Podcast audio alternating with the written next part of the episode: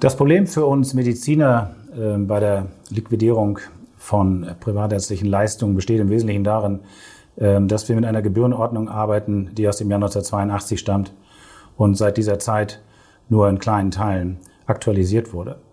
Ähm, dadurch, dass wir unsere Leistung, für unsere Leistung äh, diese Position dann äh, in der GOE nicht mehr finden, müssen wir auf das Analogziffernsystem zurückgreifen. Und das bedeutet, wir suchen uns aus der GOE Positionen heraus, von denen wir meinen, dass sie in der Schwere und in der Honorierung in etwa zu dem passen, ähm, was wir geleistet haben. Das äh, führt wiederum dazu, dass wir wenig Nachvollziehbarkeit auch auf der Patienten- und der Versicherungsseite haben. Und das in letzter Konsequenz macht uns Probleme, die manchmal sogar so weit gehen, dass wir gerichtliche Auseinandersetzungen haben ähm, in der Liquidierung unserer ärztlichen Leistungen. Ja, Herr Dr. Klinger, ich begrüße Sie recht herzlich. Ich freue mich, dass wir heute miteinander ins Gespräch kommen. Sie als Vorstandsmitglied des PVS-Verbandes und Ausschussvorsitzender GOE im Spitzverband Fachärzte Deutschlands.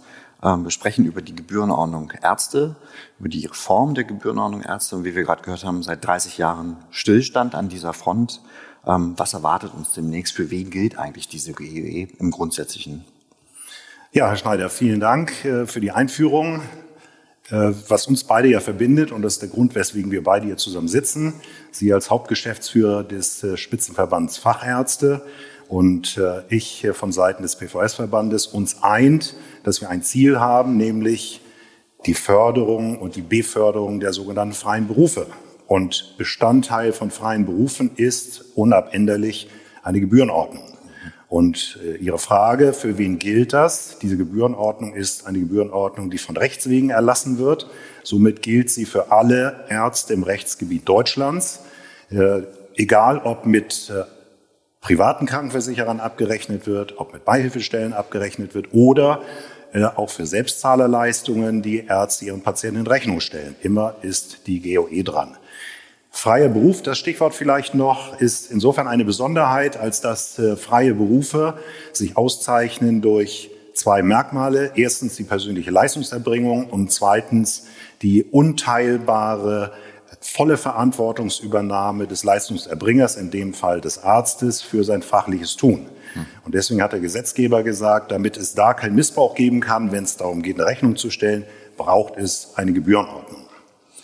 Im Zweiten ist es so, dass äh, neu, also was kommt auf uns zu, neu ist, dass eine Gebührenordnung neu inzwischen alle Leistungen enthält, die es medizinisch quasi gibt. Alle Leistungen heißt, es sind die Leistungen, die in der alten GOE zu finden sind, die etwas überarbeitet wurden, aber auch die neuen Leistungen. Neu heißt die Leistungen aus den letzten 30 Jahren, die ihren Weg nicht in die Gebührenordnung gefunden haben. Ebenso sind enthalten Leistungen, die die privaten Krankenversicherungen nicht erstatten. Beispiel Facelifts bei kosmetischer Indikation. Auch dafür gibt es jetzt erstmalig eine entsprechende Legendierung und Bepreisung. Sie haben jetzt gerade davon gesprochen, neu. Ähm, wie sind diese Neuheiten in die GOE gefunden, äh, gekommen? Was, was gibt es an Neuheiten? Haben Sie gerade schon ein paar Beispiele ausgeführt, aber wie ist dieser Entstehungsprozess eigentlich für diese neue GOE? 30 Jahre ist ein langer Zeitraum, klingt nach einem sehr großen Reformvorhaben. Also groß im wahrsten Sinne des Wortes, weil das, was wir dann in der neuen GOE finden werden, ist groß im Sinne von sehr, sehr viel Leistungen. Und diese Leistungen sind äh, eingeführt worden, und zwar über die Bundesärztekammer, die in Verhandlungen mit dem Verband der privaten Krankenversicherungen mhm. interagiert hat, natürlich unter Zuhilfenahme von fachlicher Unterstützung. Und das waren 165 Fachverbände mhm. und äh, Berufsverbände. Die alle haben ihren Input gegeben und dass das nicht über Nacht geht, äh, kann man sich, denke ich, vorstellen. Es ist so, dass äh, wir in dieser neuen GOE Leistungen finden, die nicht nur neu sind, sondern wir finden eine komplett neue Systematik. Wir haben vorhin gehört, Analogleistungen sind weg. Klar, brauchen wir auch nicht mehr, weil wir jetzt ja alle Leistungen drin haben. Es wird aber auch keine Steigerungsfaktoren mehr geben und es wird einen sogenannten robusten Einfachsatz geben. Mhm. So, und damit schwierige Leistungen auch erstattet werden können, wird es da wiederum eine Zuschlagssystematik geben, die macht die GOE noch dicker. Mhm. Wenn man das hört, das klingt einfach komplex klingt umständlich, vielleicht auf den ersten Blick. Ähm, in der Vielzahl der Regelungen, die Sie gerade ähm, angerissen haben, ähm, Sie als PVS, als ärztliche Gemeinschaftseinrichtung, wie bereiten Sie sich auf diesen Prozess vor? Ja, Sie sagen es, äh, Umfang, großer Umfang, viele Ziffern. Es wird natürlich damit beginnen, das gilt auch für die Softwarehäuser, die wir äh, im Rahmen unserer äh, Systeme in den Praxen natürlich an unserer Seite haben. Genau wie die werden wir auch eine komplett neue GOE in die Software reinbringen müssen. Also mhm. wir werden das neu programmieren müssen. Mhm. Wir können leider nicht, und das ist ein großes Problem, eine Transkription vornehmen von GOE alt auf neu. Mhm. Das macht es schwierig und was es noch schwieriger macht für uns als PVS, wir brauchen neue Prüfsysteme, äh, Plausibilitätssysteme. Äh, die werden in dieser neuen Systematik auch schwierig zu machen sein, aber da arbeiten wir bereits jetzt dran, damit wir, wenn sie denn kommt, bereit sind.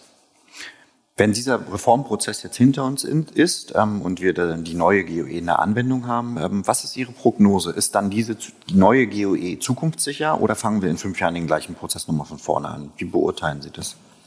Also neu ist, tatsächlich wirklich neu ist, die neue GOE wird ein lebendes System sein. Mhm. Und lebendes System heißt, es wird die Möglichkeit geben, in dem Moment, wo sie in Kraft ist, von da an kann es oder gibt es die Möglichkeit, neue Leistungen hinzuzufügen. Das geht auf zwei Wegen. Entweder über Modellversuche mhm. oder es wird eine neue Kommission geben, die sogenannte GECO, die gemeinsame Kommission zur Weiterentwicklung der GOE, die ein Vorschlagsrecht hat, gegenüber der Bundesregierung neue Leistungen einzufügen.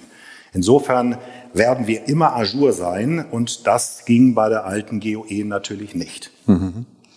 Wir als Spitzverband Fachärzte haben ja diesen Reformprozess hin zu einer neuen GOE auch schon seit mehreren Jahren sehr kritisch begleitet, ähm, stellen sehr klar die Forderung an die ähm, neue Bundesregierung in den ersten 100 Tagen dieses Reformvorhaben umzusetzen. Die alte Bundesregierung hat dies nicht mehr getan.